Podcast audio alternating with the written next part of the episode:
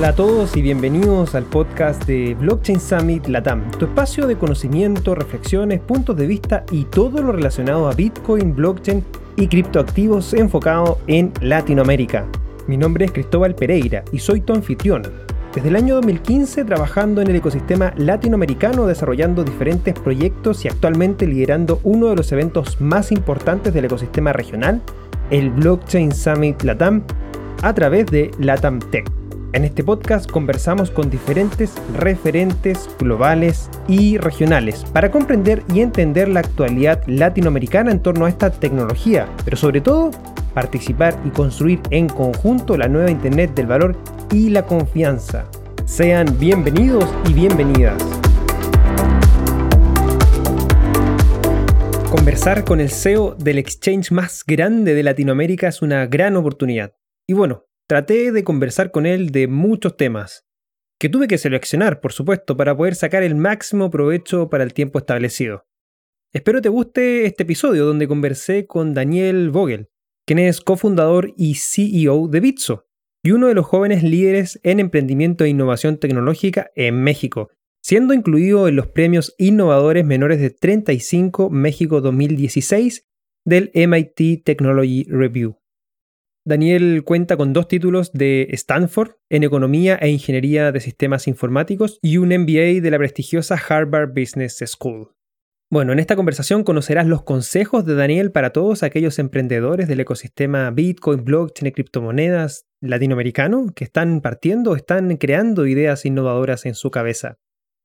Así también le pregunté con respecto a los temas regulatorios, ya que hoy en día se han puesto muy importantes en la región, Conocimos su punto de vista sobre la ley FinTech de México y por qué eligieron Gibraltar para ser el primer exchange regulado de Latinoamérica. Ya en otro tema le pregunté su visión con respecto a la región, el fuerte crecimiento en el que están trabajando con su expansión Argentina, ahora Brasil y mirando Colombia, Perú y Chile. El trabajo que están llevando a cabo con importantes empresas como Coinbase, Kasek Ventures y otros inversionistas que entraron en su última ronda donde levantaron 62 millones de dólares. Le pregunté si ve potencial de que empresas de gran tamaño en la región compren Bitcoin, como lo hizo MicroStrategy, a lo cual me sorprendió diciendo que ya hay empresas comprando Bitcoin, pero que no lo hacen público. Finalmente le pregunté sobre su opinión de la demanda de la SEC de Estados Unidos contra Ripple, ya que Bitso es uno de los principales operadores de remesa entre México y Estados Unidos usando precisamente XRP de Ripple. Si te gustó este episodio, te invitamos a compartirlo en tus redes sociales usando el hashtag BSL Podcast y seguirnos como Blockchain Summit Latam en las diferentes plataformas sociales. Te invitamos también a suscribirte a nuestro canal de YouTube buscándonos como Blockchain Summit Latam, donde todas las semanas tenemos contenido de actualidad, de información sobre el mercado y la tecnología. Puedes visitar nuestra página web www.blockchainsummit.la para más información. Ahora Vamos a disfrutar de esta conversación. Y bueno, iniciamos un nuevo episodio y sabes muy bien con quién me encuentro en el episodio número 36. Hola Daniel, ¿cómo estás? ¿Cómo te encuentras? Hola Cristóbal, muy bien, aquí de casa, como todos. Eh, seguimos en esta pandemia. y, seguimos por no sé cuánto tiempo más todavía, porque así como va la cosa, creo que todavía nos queda un par de meses más eh, encerrados, ¿no? ¿Cómo va todo por México? Sí, ojalá sean un par de meses. Nosotros estamos estimando que va a ser una gran parte del año todavía. Entonces esperemos que termine pronto, pero, pero no le vemos necesariamente el fin todavía. De hecho, nosotros también, como, como evento, planificación, o sea, planificar cualquier tipo de evento presencial, por lo menos, o sea, ya, primer semestre imposible, y segundo semestre yo creo que también, como vemos la cosa, va a ser, va a ser bien complejo porque va a ser un tema de transición. Pero bueno, solamente esperar a que la gente haga caso, se siga manteniendo en casa para así poder ir disminuyendo estos, estos contagios. Pero vamos a lo que, vamos a lo que nos, atrae en este episodio que, que, bueno, está plagado de varias preguntas que, que he preparado que ojalá les, les parezca interesante a todos. Y primero me gustaría partir por el lado emprendedor y descubridor de, Bitcoin y de criptomonedas de, Daniel. ¿Cómo llegas a, Bitcoin y, cómo luego de llegar a Bitcoin, eh, junto con el equipo, obviamente, y todos los fundadores, construyen el exchange más grande de Latinoamérica? ¿Qué ha sido ese lado positivo y qué ha sido también lo más complejo de, todo este camino? Sí, mira, eh, Bitcoin fue a raíz de un buen amigo venezolano que vivía en ese entonces en, una casa enfrente a donde yo estaba viviendo. Yo vivía en San Francisco en ese momento. Y un día simplemente me dijo, oye, ¿ya escuchaste esta cosa que se llama Bitcoin? No, me dijo, lee, está súper interesante. Y me metí a leer y, y, en el mundo de cripto mucha gente dice que, está este rabbit hole, ¿no? Sí. Este, como este, el agujero de conejo. El agujero de conejo donde cae Alicia en el país de las maravillas, ¿no? Y, y, realmente para mí fue así, fue un tema de escuchar la, la, palabra Bitcoin por primera vez, meterme a internet, empezar a leer y no he salido de ese agujero. Eh, seguimos ahí viendo qué, cuál va a ser el impacto, qué construir, cómo construirlo. Y, y, al principio era un tema muy simplemente con, con, mucho interés sobre la tecnología y, y, con mucho entusiasmo, pero sin realmente pensar en hacer algo profesional. En la empresa me decían el Bitcoin, el tipo del Bitcoin, porque hablaba de Bitcoin todo el día. Luego me fui a hacer una maestría. En la maestría todo el mundo me decía, oye, ¿te das cuenta que cada conversación que tenemos, cada cena, cada plática, siempre acabas tú este, robándote la plática. ¿no? Y esto, era, esto es muy al principio, ¿no? Te estoy hablando, este, yo me fui a hacer la maestría en 2013, entonces eh, pues era, era muy al principio de la industria. Y, y, y, luego doy con los, con los dos cofundadores de, de Bitso y, y la idea es, oye, empiezan a haber estos, estos exchanges en donde puedes convertir tu dinero fiduciario y crear mercados para convertirlo a, Bitcoin. Y empezamos a ver estos negocios en Estados Unidos, en, empezamos a ver estos negocios en Europa, en Japón, y no creen que valdría la pena hacer algo en, México, ¿no? Y, y, con un enfoque luego en Latinoamérica. Y así empieza, así empieza la idea, se forma Bitso, y ha sido una, pues, ¿cómo te diría? Ha sido una trayectoria muy divertida, muy, este, muy retadora y, con sus altas y bajas, como cuando oyes de estas historias de emprendimiento donde pues, a veces la gente ve eh, lo que sale en la prensa, esta empresa levantó tantos, este, tanto dinero y dicen, uy, estos tipos tenían una súper buena idea, ¿cómo no se me ocurrió a mí? ¿Por qué no la hice? Pero la verdad es que cuando estás operando estas empresas te das cuenta que, que, son esas lágrimas y ese sudor, el, el, que, el que es muy difícil apreciar desde fuera, pero lo que es lo que está realmente construyendo el, negocio por, por dentro. Y, yo te diría, mira, cosas, cosas muy difíciles. Eh, la narrativa de Bitcoin está completamente cambiando y creo que los últimos tres meses, cuatro meses han sido fundamentales ahí pero, pero al principio era muy difícil, ¿no? Para mí era muy difícil con mi familia, con mis amigos, con mis profesores, con mentores. Les platicabas de esta cosa que se llama Bitcoin y todo el mundo te veía raro. Este, este tipo, ¿qué, qué, se está imaginando? ¿Qué se fumó? ¿Qué, este, muy buenos amigos míos, uno de ellos este, ahora trabaja en Bitso, pero me dice, la primera vez que tú me dijiste que te ibas a, a México a construir esto, yo dije, este tipo vio muchas caricaturas de chiquito. O sea, ¿cómo fue una moneda digital? ¿Cómo respaldada por quién? ¿Qué significa que es descentralizada? ¿Cómo que nadie sabe quién la inventó? Em, entonces, eh, yo diría que al principio había todo este tema de educación muy, muy difícil y, hoy en día eso es muchísimo más fácil. Empiezas a tener gente de muy alto nivel que está hablando de Bitcoin. El último Rey Dalio acaba de, publicar su, su, tesis sobre Bitcoin. Es una tesis muy positiva pero pues, tienes gente, eh, pensadores grandísimos que ya están, que ya se tomaron el tiempo de entender la curiosidad de ver que, no habían entendido. Muchos de ellos previamente habían dicho que Bitcoin era una tontería, que era una burbuja, que era que cómo podía tener valor, etcétera. Pero realmente empezamos a ver en el último, en el último año, pero realmente en los últimos cinco o seis meses, te digo, este cambio muy grande, muy fundamental, en donde empieza a haber mucha literatura de gente muy eh, institucional hablando sobre Bitcoin como esta tecnología realmente, que puede ser realmente cambiadora. Y eso es un contraste muy grande de, de, 2014, eh, cuando Bitso estaba tratando de levantar su primera ronda de capital y, era imposible. nadie te recibía, nadie este, quería saber nada de ti. Eh, les hablabas de criptomonedas y era como que les estabas hablando en un idioma foráneo.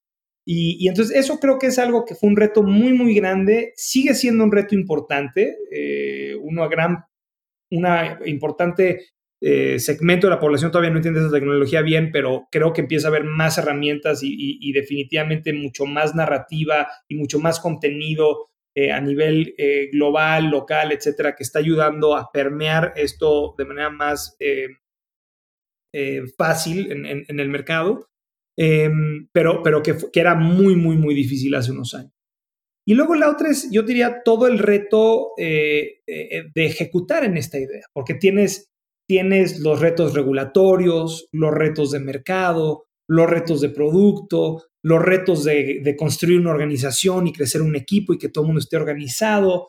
Entonces los retos van cambiando y van evolucionando y nunca dejan de, de existir, nada más cada vez son más complejos cada vez eh, necesitas ser más rápido en tu, en tu capacidad de reaccionar. Y nosotros estamos aprendiendo, ¿no? Aprendiendo a hacer eso y con el, y, con, con, el sueño de, de, replicar lo que, lo que ahora empresas como Nubank, que hoy anunció eh, una ronda que los valúa 25 mil millones de dólares, que es, que es realmente una inspiración enorme para todo el sector de emprendedores en, en, en toda Latinoamérica, porque estamos viendo estas grandísimas historias de éxito que, antes no las habíamos visto, que no se habían vivido en la región y empieza a tener un efecto eh, de contagio para, en toda la región que, que, para mí es, eh, es lo mejor que nos podría estar pasando, porque siempre he pensado que el progreso de la humanidad depende de gente intentando, experimentando, probando nuevas ideas, tratando de cuestionar el status quo y en la TAM había sido más difícil lograr eso que, en Estados Unidos, que en Europa, que en Asia. Y creo que estamos viviendo una época preciosa para Latinoamérica. Y si podemos, todas estas empresas que están en el, ahorita compitiendo o creciendo o haciendo, eh, si, si, si todas o si, muchas logramos ser exitosos eh, o exitosas, creo que va a ser un cambio fundamental en la manera en la que la gente piensa en, la innovación, en, emprender, y va a haber una generación de ideas, una cantidad de oportunidades de inversión y últimamente un avance muy importante eh, para la sociedad, que yo creo que es lo más, lo más padre. Entonces, digo, ya me salía y toqué mil temas, pero, pero, pero creo, que es un buen, una buena generalización de lo que ha pasado los últimos este, años en Sí, gran, gran narrativa y, muy eh, potente en relación al mensaje, sobre todo hablándole a esos que están desafiando el status quo, a esos emprendedores que, como bien tú dices, muchos tienen muy buena idea, pero de repente empiezan a ver la, parte buena de, lo que sale la prensa, pero la parte negativa también tiende a ser eh, lo que nadie ve y obviamente lo más complejo de llevar adelante. Y, en ese sentido, para aquellos que, que, estamos y que están desafiando y que tienen interés y que están desarrollando alguna idea eh, y están emprendiendo en el mundo cripto en Latinoamérica, eh, ¿qué consejos le podrías dar eh, un poco más allá de, tu experiencia que ha sido este viaje con Bitso? Mira, yo, yo, eh, eh, el, mundo cripto es muy amplio, entonces las cosas que puedes hacer en el mundo cripto en la TAM es amplísimo, pero yo les diría varias cosas. Uno, la oportunidad es enorme. O sea, en Bitso creemos que esta tecnología va a fundamentalmente cambiar cómo el mundo está organizado y cómo está operando. Entonces, si, si, si, estamos en lo correcto, y me imaginaría que los emprendedores en Latinoamérica que están pensando en, montar o que están montando empresas de cripto, tienen que tener, o sea, tienen que creerse esa, esa realidad. Entonces va a ser un espacio enorme, ¿no? Debería ser un espacio enorme con muchísimas oportunidades. Y yo creo que los dos o tres consejos que yo les daría es como, miren, ustedes están eh, eh, intentando esto por primera vez, entonces va a haber mucho escepticismo alrededor de estas ideas. Esa es una. Y no se den por vencidos. Si ustedes están convencidos que lo que están este, construyendo está generando valor, va a ser útil, etcétera, y, están llenos de escepticismo, pues acuérdense que están siendo los primeros. Entonces eso es muy importante porque eh, tienen que estar llenos de optimismo en que van a poder realmente lograrlo. La segunda cosa que yo les diría es, es una tecnología que sigue evolucionando y que está y que sigue siendo relativamente nacente, ¿no? Aunque Bitcoin cumplió eh, hace unos días en enero del 2021 cumple los 12 años de operación. Eh, realmente la tecnología de blockchain sigue siendo una tecnología que le falta mucho madurar. Y en los últimos dos, tres años ha habido un avance impresionante y cuando tú ves lo que están haciendo los proyectos, etcétera, va a haber un avance bestial en los próximos años, ¿no? Que eso es extremadamente emocionante como, como alguien que trabaja en la industria, pero que también vean que hay limitaciones reales de la tecnología hoy en día y que esas limitaciones, el chiste es entenderlas y, el, y, saber cómo capitalizarlas, ¿no? O sea, cómo capitalizas en lo que hoy en día la tecnología te da y cómo tal vez nada más construyes a futuro para lo que la tecnología tal vez hoy en día no te da, pero que en el futuro sí te da. Y luego, por, por, tercero, eh, es el tema, yo creo que regulatorio, que es un tema muy importante y es un tema que está muy activo ahorita en toda la región, es un tema que está moviéndose en, en, en, eh, pues en toda la región, en México, en Colombia, en Argentina, en Brasil, etcétera. Este, y, va a ser un, este, este va a ser un, un, tema que va a estar moviéndose durante los próximos años, donde va a haber poca claridad en algunos lugares, pero que un poquito como que nuestra responsabilidad en el sector es educar y, e impulsar eh, el conocimiento que existe por parte de las autoridades con respecto a esta tecnología para que realmente entiendan bien cuáles son los riesgos y cuáles son los retos, pero también cuáles son las grandes oportunidades y potenciales beneficios de esta tecnología, para lograr tener un marco regulatorio alrededor de toda la región que sea realmente, eh, que, impulse esta innovación eh, y, que, y que sí busque mitigar los riesgos, pero no de una manera en donde ahorque y básicamente elimine la, la, la, innovación y el crecimiento de esta industria el tema regulatorio efectivamente eh, es algo que, se ha visto quizás con distintas matices. Por un lado, bueno, conocemos el caso de Ecuador y Bolivia que eh, tienen totalmente... Eh, prohibido. Prohibido, claro, esa es la palabra, prohibido el uso de criptomonedas. Por otro lado, en un principio Colombia también había presentado algunas propuestas para regular de manera muy mal y ahora están abriéndose a un sandbox. Argentina, bueno, presentaron dos propuestas que también la comunidad en Argentina eh, fue algo bien negativo lo que, lo que dijeron de esas propuestas. Entonces, efectivamente estamos viendo ese, ese, ese interés quizás de los reguladores de, salir a regular algo que a lo mejor todavía no entienden y educar efectivamente algo que comparto que es necesario hacer. Ahora bien, México eh, es la primera, el primer país, ¿cierto?, en Latinoamérica y uno de los primeros del mundo que tiene una ley dedicada a fintech, pero no incorpora la criptomoneda. En un principio entendía yo que sí se está considerando, pero después el Banco de México la, sacó. ¿Cuál es tu punto de vista de, esta ley eh, FinTech de México?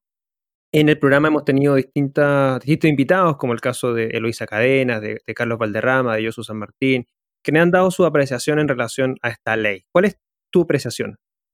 Mira, yo yo te diría muchas cosas. Desde un punto de vista general para México y la industria fintech, creo que es un gran paso hacia adelante es, eh, pasas de una industria donde nadie sabía cuáles eran las reglas, cuáles eran los requisitos, si lo que se estaba haciendo estaba permitido o no, todo el mundo viviendo en un área gris este, muy fuerte y todo el mundo tratando de, ser muy creativos con las eh, maneras en las que dábamos productos y servicios, eh, a un mundo donde empiezas a tener muchísima claridad.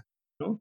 Y como cualquier proyecto de ley, hay mejoras importantes que se pueden hacer y yo creo que hay negociaciones que la industria debería de empezar a retomar otra vez con la, con la autoridad para, con el fin de mejorar la, la, pues esta ley fintech, ¿no? Pero en general creo que es un grandísimo paso hacia adelante. O sea, donde estábamos hace cinco años a donde estamos hoy, es un, es un mundo diferente. Y lo que ha pasado es que el, eh, la autoridad, eh, específicamente el Banco de México, ha pedido una sana distancia entre el mundo de lo que ellos le llaman los activos virtuales o lo que más comúnmente se le conoce como criptomonedas y, eh, y este mundo tradicional financiero.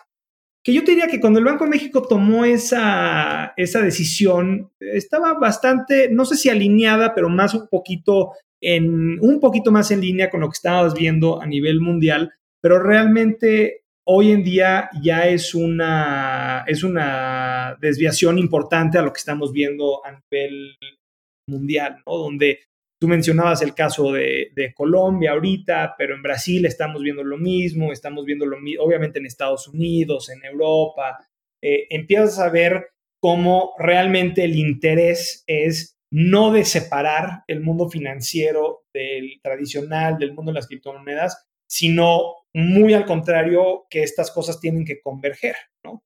Eh, entonces vamos a ver qué, termina pasando en México con, con, relación a esto. Lo que yo sí le aplaudo mucho al Banco de México es que aunque deja fuera de las actividades reservadas eh, que pueden tener las instituciones de fondos de pago electrónico, aunque deja fuera eh, varias de las, de las cosas que, para que estos negocios operen, dio mucha claridad sobre cómo empresas como, como Bitso podrían operar, ¿no? O sea, dio mucha certeza en cómo podrían operar, que yo diría que esa era una de las metas más importantes de la ley FinTech. Y entonces hoy en día eh, nosotros creemos que el ámbito regulatorio en México y a nivel mundial va a seguir iterando y va a seguir moviéndose y va a, y va a cambiar.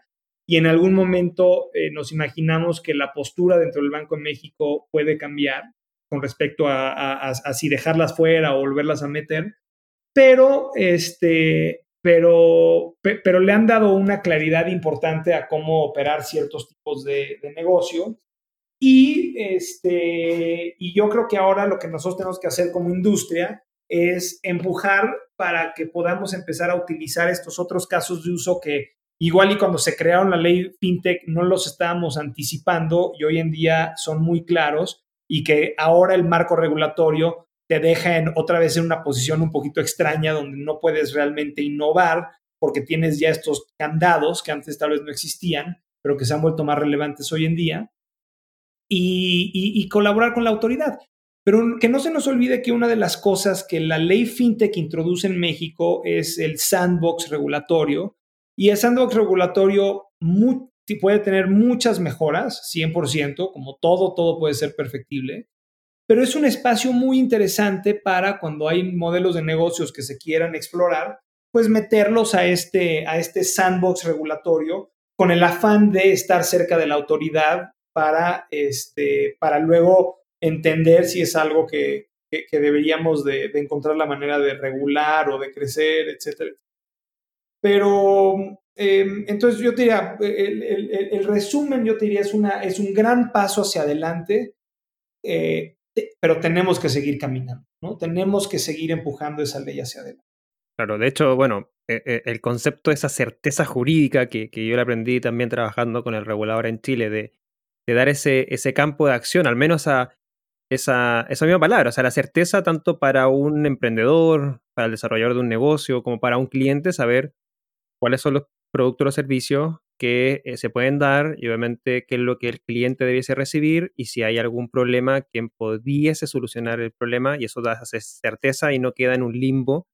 Eh, y eso obviamente lo que hace es profundizar el mercado, traer más eh, interés, liquidez, inversión y obviamente lo, lo mejora. Estoy totalmente de acuerdo. De hecho, bueno, así lo mostraron las cifras que después de la ley FinTech de México, la cantidad de FinTech que, que, que empezaron a desarrollarse fue tremenda. Creo que eh, es número uno a nivel eh, latinoamericano con más de 600 startups fintech en México y es tremendo mercado eh, el de México.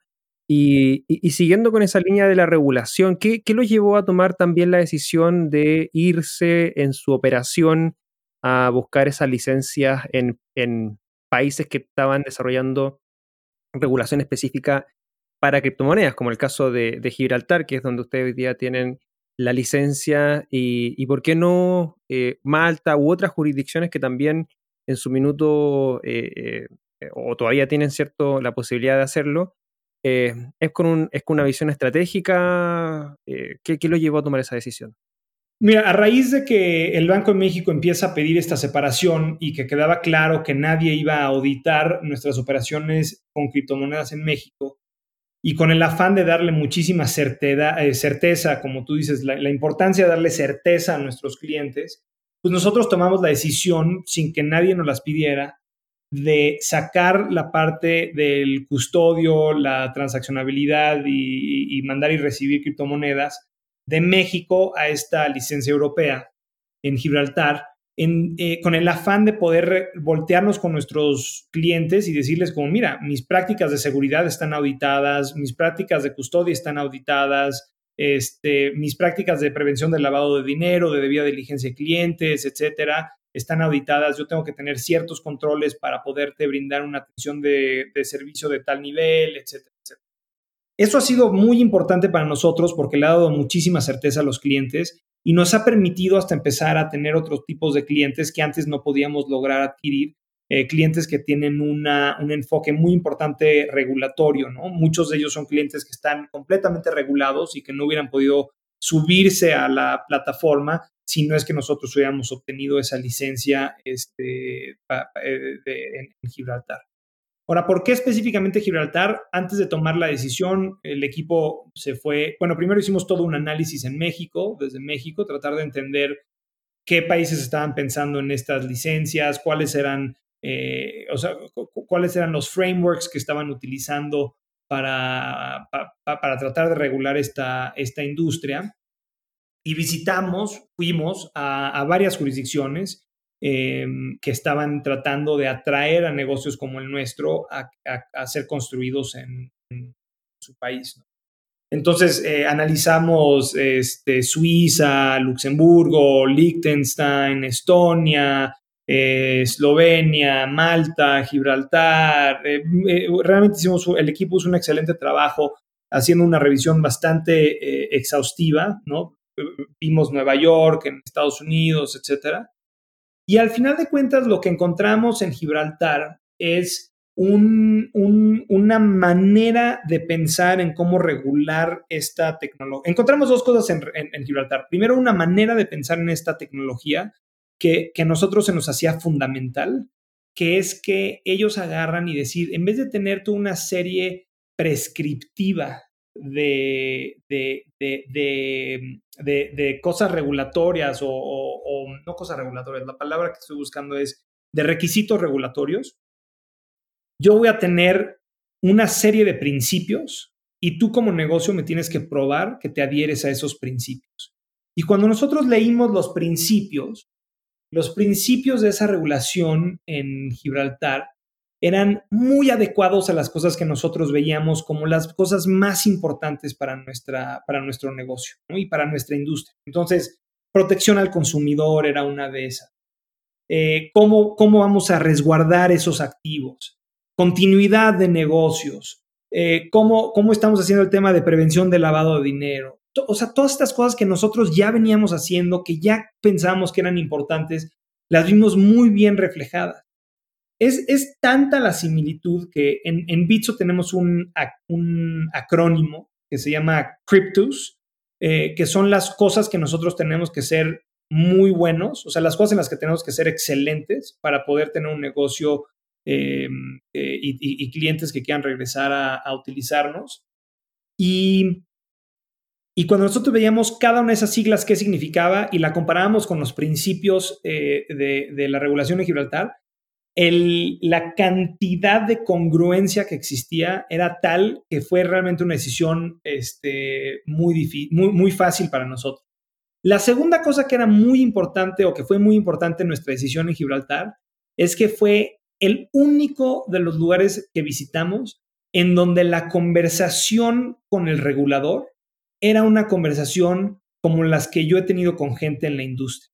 La terminología, los retos, las historias de aprendizaje, todo lo conocían. Eh, eh, Pablo, eh, cofundador de Bitso, lo describió muy bien. Dice, sacar una licencia en Gibraltar es como querer ser sumo e ir a entrenarte a Japón. De todos los lugares que nosotros vimos, era el lugar que realmente había hecho un trabajo excepcional para entender la tecnología, sus riesgos y querer tener un, un, pues un framework, no sé cómo se dice framework en español, pero un framework regulatorio, un marco regulatorio que, que, hiciera mucho sentido. ¿no? Entonces, eh, eso yo te diría que fueron las dos razones por las cuales quisimos irnos a Gibraltar y todo fue impulsado por eh, no querer tener un negocio donde estábamos teniendo eh, fondos de clientes, transacciones en los blockchains, etcétera, y no lo queríamos tener este, completamente sin regular como, como, como era, pues como, como, como cambió la ley FinTech en México. Entonces, este, a raíz de ese cambio que pide el Banco de México, que lo entendimos, eh, buscamos nosotros pues, un lugar para regular esa parte eh, con el afán de darle esa certeza a los clientes. Y yo te diría que no solamente eso, sino también como, como, como negocio, hay mucho valor cuando tienes esta función de, de una autoridad que te viene a revisar, que te cuestiona, que te audita, que te pregunta, que, que eh, todo esto enriquece tu negocio, ¿no? O sea, enriquece mucho tu negocio, te, te, ayuda a mejorar como empresa. Nosotros nos hemos vuelto mucho mejores como, como, empresa a raíz de estas licencias que hemos obtenido. Entonces, para nosotros ha sido también un camino muy divertido y, muy enriquecedor y de mucho crecimiento con, este, pues con estos pasos que hemos venido haciendo regulatorios. Y eso imagino que también da una mejora a nivel estratégico de la visión de Bitso, volviendo a Latinoamérica en términos de esta expansión internacional que están eh, llevando a cabo. Desde México llegaron a Argentina el año pasado, 2020, si no me equivoco, finales de 2019 por ahí. Eh, bueno, ahora anunciaron también el arribo a Brasil. ¿Qué otros países podríamos estar viendo a visto crecer dentro de Latinoamérica? ¿Y cómo les ha ido en, Argentina, que es un país del cual todos conocemos Latinoamérica, que fue uno de los primeros ecosistemas cripto de la región, con muchos de estos exchanges saliendo y, obviamente con mucho mercado, porque conocemos las dificultades económicas de Argentina y eso ha llevado a que muchos argentinos vean en Bitcoin y otras criptomonedas refugios claros de valor. Obviamente eso es un mercado gigantesco. Sí, mira, te, contesto. El enfoque grande para Bitso este año va a ser Brasil y todo es acerca de Brasil ahorita en la empresa. Eh, todo, hoy tuvimos, nosotros tenemos juntas este, semanales con todo el equipo y hoy el enfoque de la mitad de esa junta fue Brasil, ¿no? Platicar de Brasil, lo que estamos esperando, lo que queremos hacer, lo que queremos lograr, etcétera, etcétera.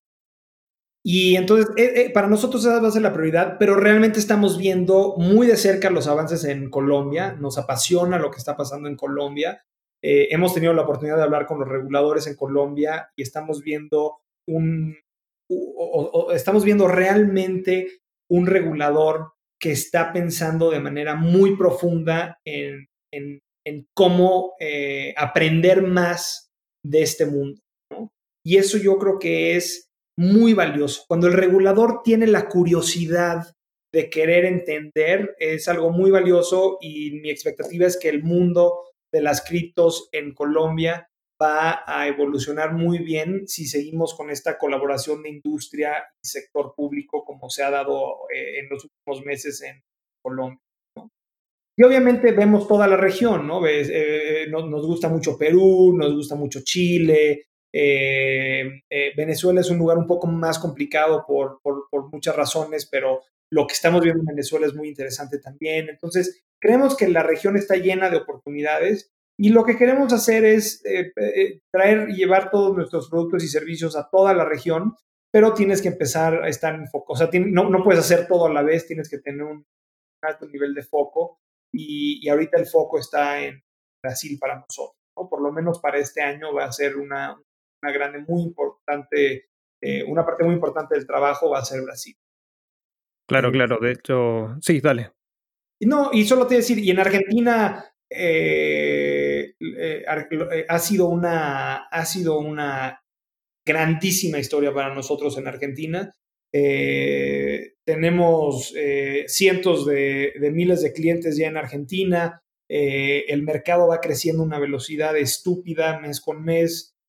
tenemos un country manager, Andrés Ondarra, que, que ha hecho un, realmente un excelente trabajo en crecer ese mercado y, es un mercado eh, muy dinámico, con competidor, con competencia, con toda una serie de cosas muy interesantes, ¿no? Por, por la, por el, por, también por el contexto macroeconómico de, de, la Argentina, pero, pero un excelente, excelente, excelente, ha sido una excelente este, historia para nosotros hasta ahorita y, seguimos esperando un crecimiento muy importante dentro del país eh, en los próximos años. Sí, bueno, Argentina y bueno, tú lo nombraste, varios países de, la región son muy interesantes. Colombia tiene un mercado súper potente eh, a nivel de plataformas P2P, a nivel de exchange como Bitso, eh, hay poco, bueno, está Buda y Panda. Perú, un mercado que viene poquito más lento, pero sin lugar a dudas con la cantidad de personas que tienen las dificultades económicas, como gran parte de los países están teniendo hoy día Latinoamérica, va a ser un mercado muy interesante también. Así que, bueno, tenemos distintas realidades en Latinoamérica y hay que, hay que aprovecharlas eh, en ese sentido. Y mm, antes de, conocer tu, perspectiva con en relación a, cómo ves la, adopción en términos de, de distintas realidades que existen en la región, ¿Qué ha significado para, para Bitso el, trabajar eh, con diferentes empresas importantes que han respaldado el trabajo de Bitso en sus diferentes aumentos de capital, sobre todo Coinbase, que, fue una de las que lideró recientemente este aumento de capital por 62 millones que, cerraron y, qué ha significado ese, trabajo, ¿Qué, ¿Qué, ha significado algún tipo de cambio estratégico, ¿Cómo ha sido su relación con, este tipo de empresas que respaldan a Bitso y su crecimiento? Mira, ha sido, ha sido súper positivo. Em, Coinbase es una, es una empresa admirable. Eh, ahorita están eh, a, hacer su, oferta pública, su, IPO, Y y, no, sé cuánto, en cuánto va a terminar valuada, pero la gente está hablando de un rango de entre 50 mil millones de dólares a 100 mil millones. Que es, que es impresionante, ¿no? Porque si tú piensas eh, una empresa de cripto que vale 100 mil millones de dólares, está, estás hablando que es más grande que grandes instituciones financieras muy, muy, muy conocidas, ¿no? O sea, estás hablando que sería más grande, si digamos que digamos que queden 70 mil millones de dólares. Eso es más grande que Santander, eso es más grande que UBS, eso es más grande que Credit Suisse, que Deutsche Bank, que Barclays. Este, es, es, es, es impresionante, ¿no? Que, que, una empresa de cripto esté evaluada arriba de lo que muchos bancos este, están valuados hoy en día. Entonces, para mí eso es una validación enorme del mercado y, es una validación enorme también de la seriedad de esta empresa eh, y de su capacidad de ejecutar.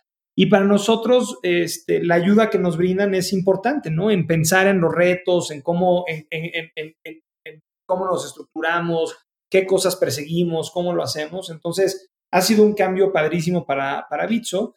Y luego, eh, la otra cosa que ha sido extremadamente importante para nosotros en, en el último año es este, tenemos estos fondos de inversión, eh, CASEC y QED, que se unen a Bitso eh, y, se, y se suman al, directorio, al, consejo, y, la, y el valor agregado que han traído ha sido este, realmente excepcional. O sea, son, son operadores con muchísima experiencia que nos han ayudado de una manera muy importante a pensar en cómo deberíamos de estructurar ciertas cosas, cómo deberíamos de crecer en ciertas áreas, en dónde tener un enfoque este, importante, etcétera. Y ha sido un cambio buenísimo para, este, eh, para, para, Bitso, ¿no? Entonces, em, eh, la verdad es que eso es algo que nos emociona mucho y que, y que creemos que va a ser fundamental para esta nueva etapa de crecimiento que estamos, pues, que estamos viviendo.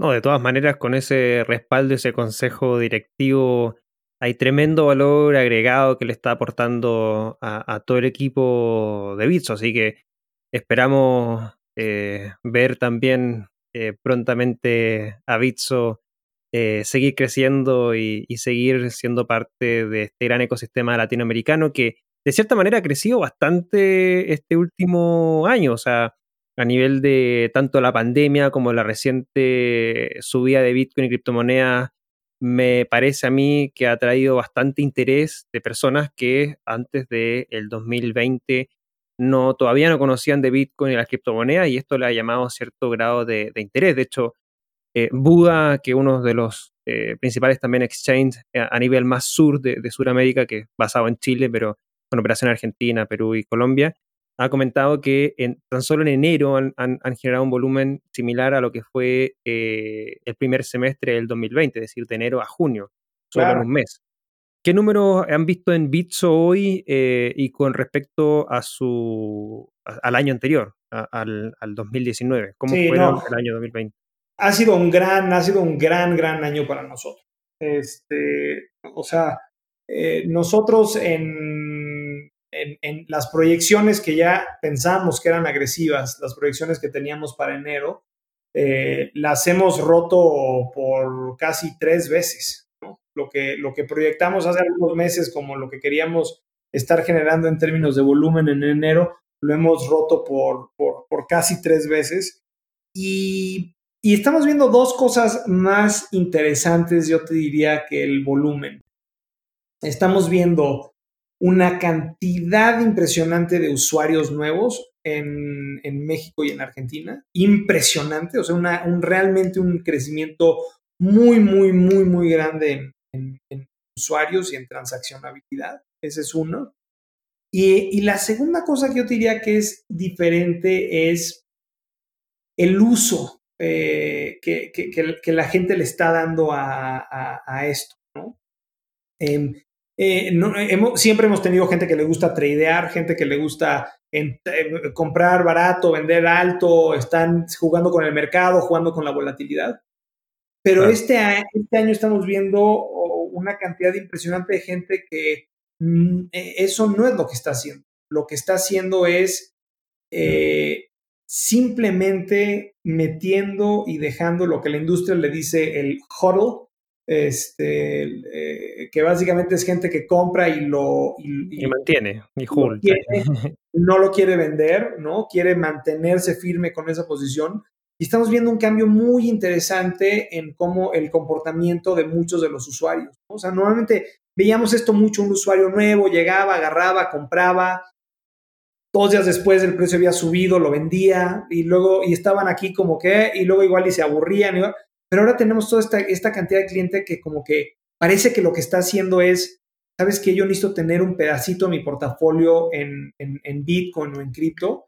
Entonces abren su cuenta, mandan una cosa, este, hacen, hacen su, su compra y ni siquiera están revisando el precio todo el tiempo. Tenemos muchos clientes que revisan el precio las 24 horas del día. Tenemos clientes que no sabemos ni cómo duermen porque a veces están revisando el precio las 24 horas del día, ¿no? No, no, sabemos cómo, cómo, cómo sobreviven. Este, pero tenemos estos clientes interesantes que no, que para ellos no es una compra especulativa de corto plazo, sino una inversión a largo plazo que están queriendo hacer porque empiezan a entender otra vez, yo creo que la narrativa y los fundamentals que, pues, de los que hablamos hace unos, unos Sí, no, de todas maneras eh, es distinto y, comparto eso creo que también en el, en el sentido de lo que nosotros estamos viendo dentro de nuestra academia es personas que están interesándose por más que por la especulación, también por, por el funcionamiento, por, por qué es lo que permite hacer las criptomonedas, qué es lo que les llama la interés más que solamente el precio. Y eso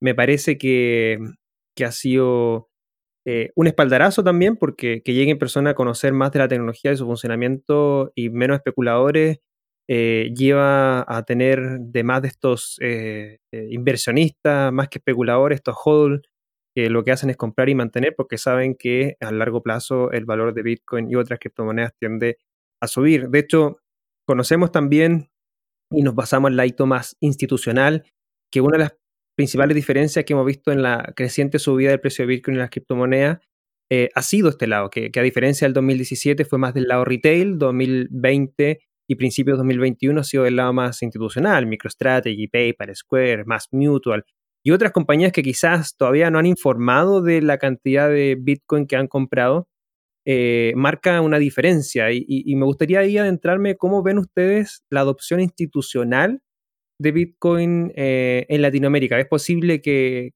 prontamente ver alguna empresa de carácter un poco más tradicional anunciando públicamente la compra de Bitcoin? Mira, te puedo decir que definitivamente hay empresas en la TAM que están comprando Bitcoin. Buenísimo. Lo que no te puedo decir es si vamos a lograr que alguna de ellas salga a anunciarlo. Obviamente nosotros queremos que hagan, ¿no? Y creemos que puede ser muy bueno para ellos. Digo, estamos viendo lo que le ha pasado a MicroStrategy, etcétera, la atención que llegan, que llega este, a ver, pero eh, no hemos logrado que, que, que, que, lo anuncie alguna empresa de, de mucha relevancia al mercado.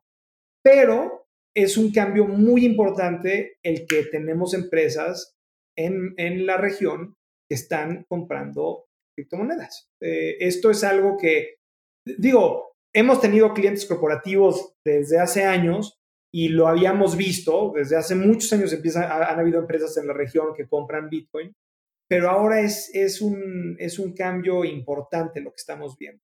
Tan así que si hoy en día entras a bitso.com, eh, vas a ver que ya hay una sección para, bueno, si, si entras a bitso.com para abrir una cuenta, vas a ver que ya hay toda una sección para empresas, ¿no? Que eso es nuevo, eso lo sacamos hace algunas semanas en reacción a lo que estamos viendo en el mercado. Interesante.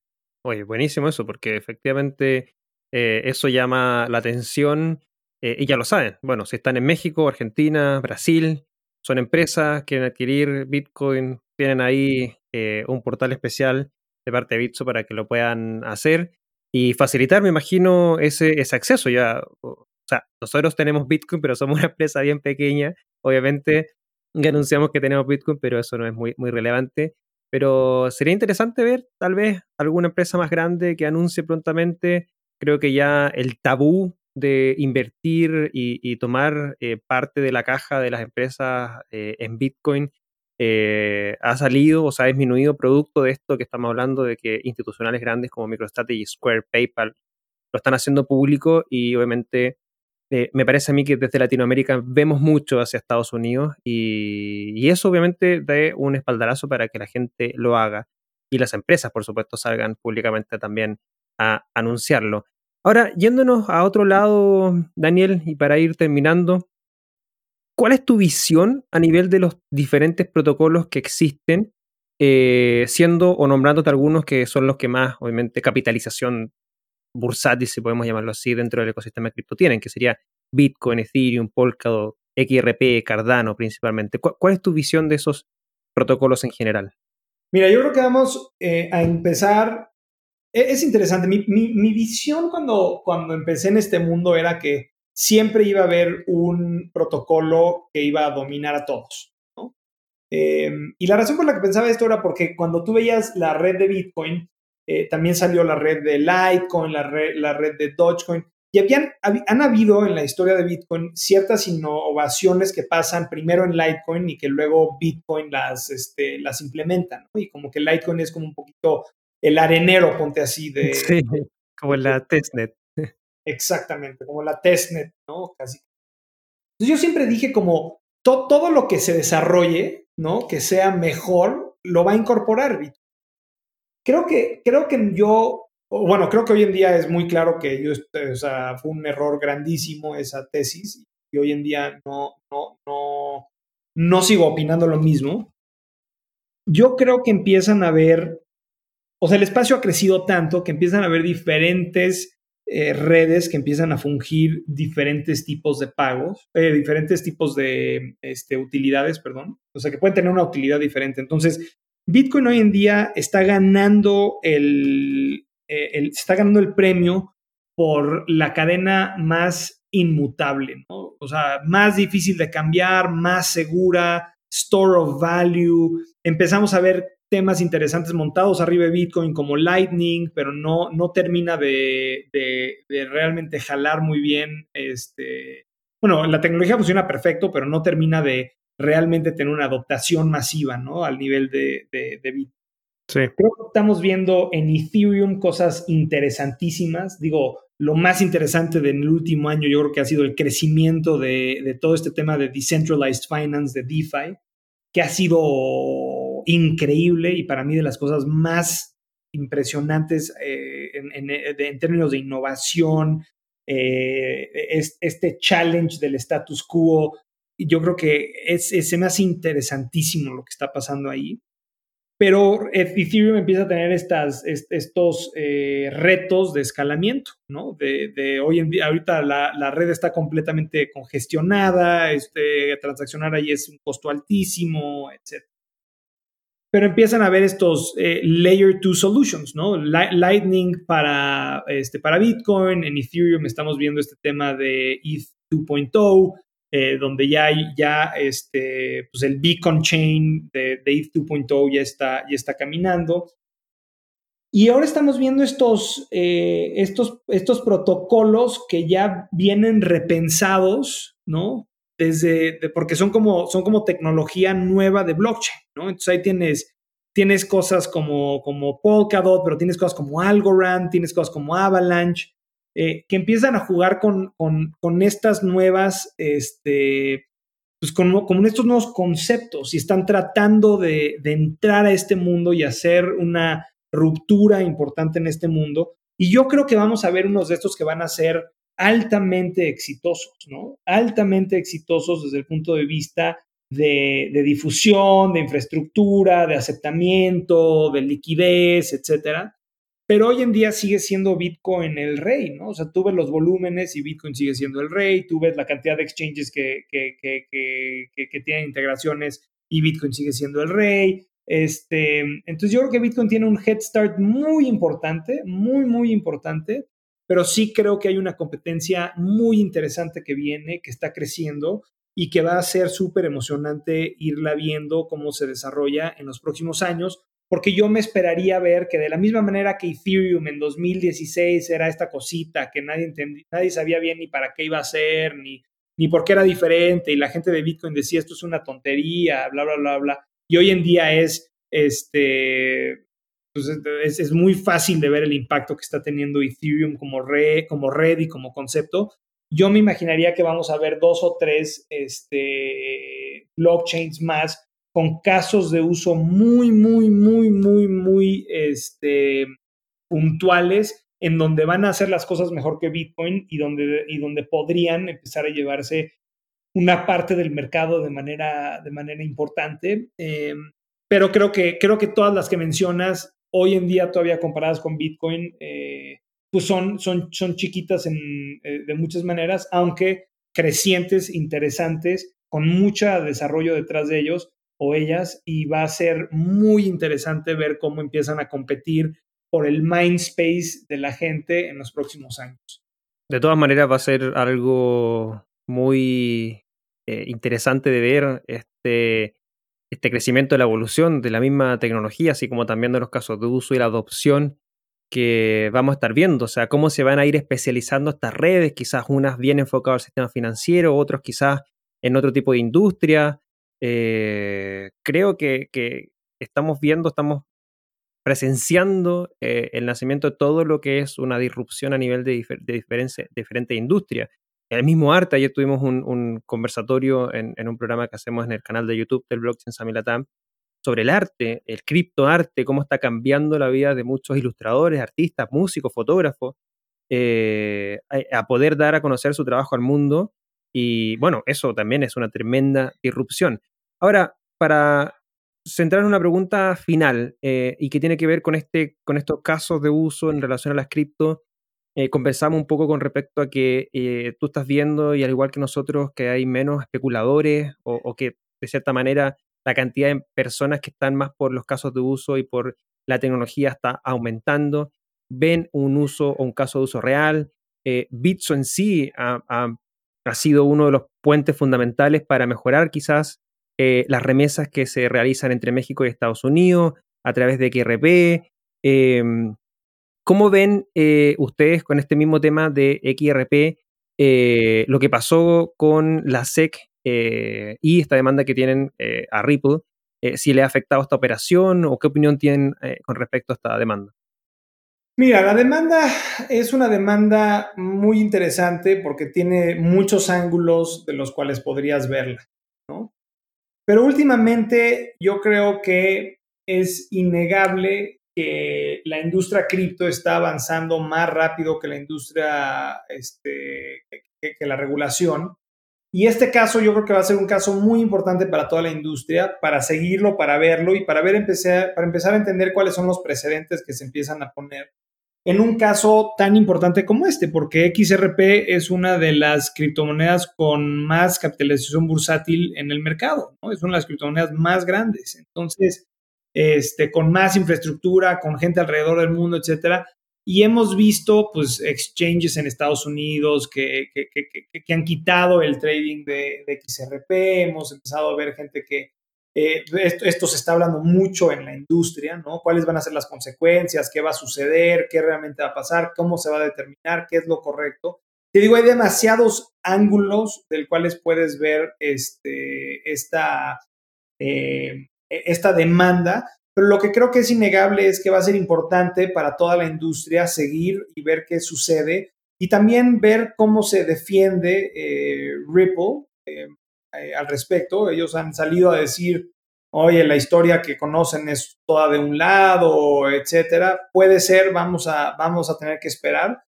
Y, realmente lo que nosotros estamos tomando, nosotros tenemos muchos clientes que, utilizan este XRP, que lo utilizan para pagos, que lo utilizan este, para muchas cosas. Y estamos tomando la decisión de esperar, seguir monitoreando, seguir entendiendo los riesgos platicar con nuestros reguladores y con las autoridades al respecto de, este, de XRP, tener un diálogo abierto y seguir evaluando la, seguir evaluando la, situación. Pero es un, es un caso, pues yo creo que cuando alguien escriba los, los libros de texto, bueno, ya no van a abrir libros de texto, pero cuando alguien escriba, ya sabes, el capítulo online o de la clase online de la historia de las criptomonedas, eh, este tema va a ser un tema que va a tener que estar ahí, ¿no? Porque va, va a ser, va a, poner toda una serie de precedentes que va a ser muy, muy relevante para toda la industria y entonces todos deberíamos estar pues, siguiendo a ver qué significa y, también tratando de entender realmente qué fue lo que sucedió y bajo qué circunstancias para también entender un poquito pues, cómo, cómo es que este, eh, pues, cómo deberíamos de pensar en estos retos a futuro. De todas maneras, Daniel, te agradezco mucho el que hayas eh, compartido con nosotros tus puntos de vista, reflexiones, experiencia, consejos, a todos los que nos están escuchando en este episodio del el podcast de Blockchain Summit Latam. Si es que alguien quisiera tomar contacto contigo, ¿cómo lo podría hacer? La mejor manera es Twitter, eh, at Fogelbit, V-O-G-E-L-B-I-T. Este, estoy bastante activo ahí y trato de, trato de siempre responder. Excelente. Y bueno, ¿alguna palabra final para aquellos que nos estén escuchando? Micrófono abierto para Daniel. Muchísimas gracias. Mira, yo te, yo te diría dos cosas, Cristóbal. Primero, un agradecimiento grandísimo a ti por el interés y por todo lo que has estado haciendo por blockchain en, en toda la región, desde Blockchain Academy Chile, desde Blockchain Summit Latam. Eh, la verdad que esta es una industria que vamos a construir todos y que, y que aquí es una industria que si la construimos bien, va a ser una industria enorme y donde todos nos vamos a, beneficiar, ¿no? Y, yo diría que el último mensaje que yo daría es, em, desde el lado de Bitso tenemos un compromiso muy grande de tratar de construir una plataforma de una manera responsable con el afán de que esta tecnología crezca mucho en la región. Y, eh, hay cosas que hacemos muy bien, hay cosas donde tenemos áreas de oportunidad, pero, pero que sí sepa tu audiencia que tenemos un compromiso muy, muy grande con nuestros clientes de tratar de, de que esto crezca y que se vuelva masivo y que y también este, tener una, oportunidad de aparecer en los libros de, historia de, esta tecnología. Y con eso te doy otra vez las gracias y, a la orden, lo que, lo que cualquier persona de tu audiencia necesite de Bitso, estamos ahí para, para ayudar y para darles este, pues, un muy buen servicio. Excelente, Daniel. Muchas gracias. Y bueno, para todos los que nos están escuchando, agradecidos. Esperamos haber agregado valor como siempre en esta hora de conversación. Los dejamos invitados a seguirnos en nuestras redes sociales, Blog Summit LA en Twitter, Blockchain Summit Latam, Facebook, Instagram. Y recuerda también buscarnos en YouTube, Blockchain Summit Latam. Te suscribes, tienes nuestros programas semanales, el podcast, tenemos también SL Contrarreloj junto con Cointelegraph en español, donde analizamos las cinco principales noticias de la semana. Y tenemos el BSL Análisis todos los miércoles para analizar los temas contingentes que están sucediendo en el ecosistema Bitcoin, blockchain y criptomonedas en español. Agradecer a todos y cada uno de ustedes. Muchas gracias Daniel nuevamente. Nos estamos viendo en un próximo episodio del podcast del Blockchain Summit Latam. Chao, chao. Chao, chao. Te recordamos que el Blockchain Summit Latam es uno de los eventos íconos de Latinoamérica sobre blockchain, DLT y activos digitales, con más de 600 asistentes, 50 speakers y 30 empresas por evento. Forma parte de Latam Tech, empresa que busca construir en conjunto la nueva Internet del valor y la confianza a través de sus unidades Blockchain Academy Chile, Hack Latam y Blockchain Summit Latam. Las opiniones vertidas en este episodio son de exclusiva responsabilidad de quienes las emiten y no representan necesariamente el pensamiento de Latam Tech. Este podcast es traído y producido a ustedes por Latam Tech. Para más información puedes visitar nuestra página web www.latamtech.la.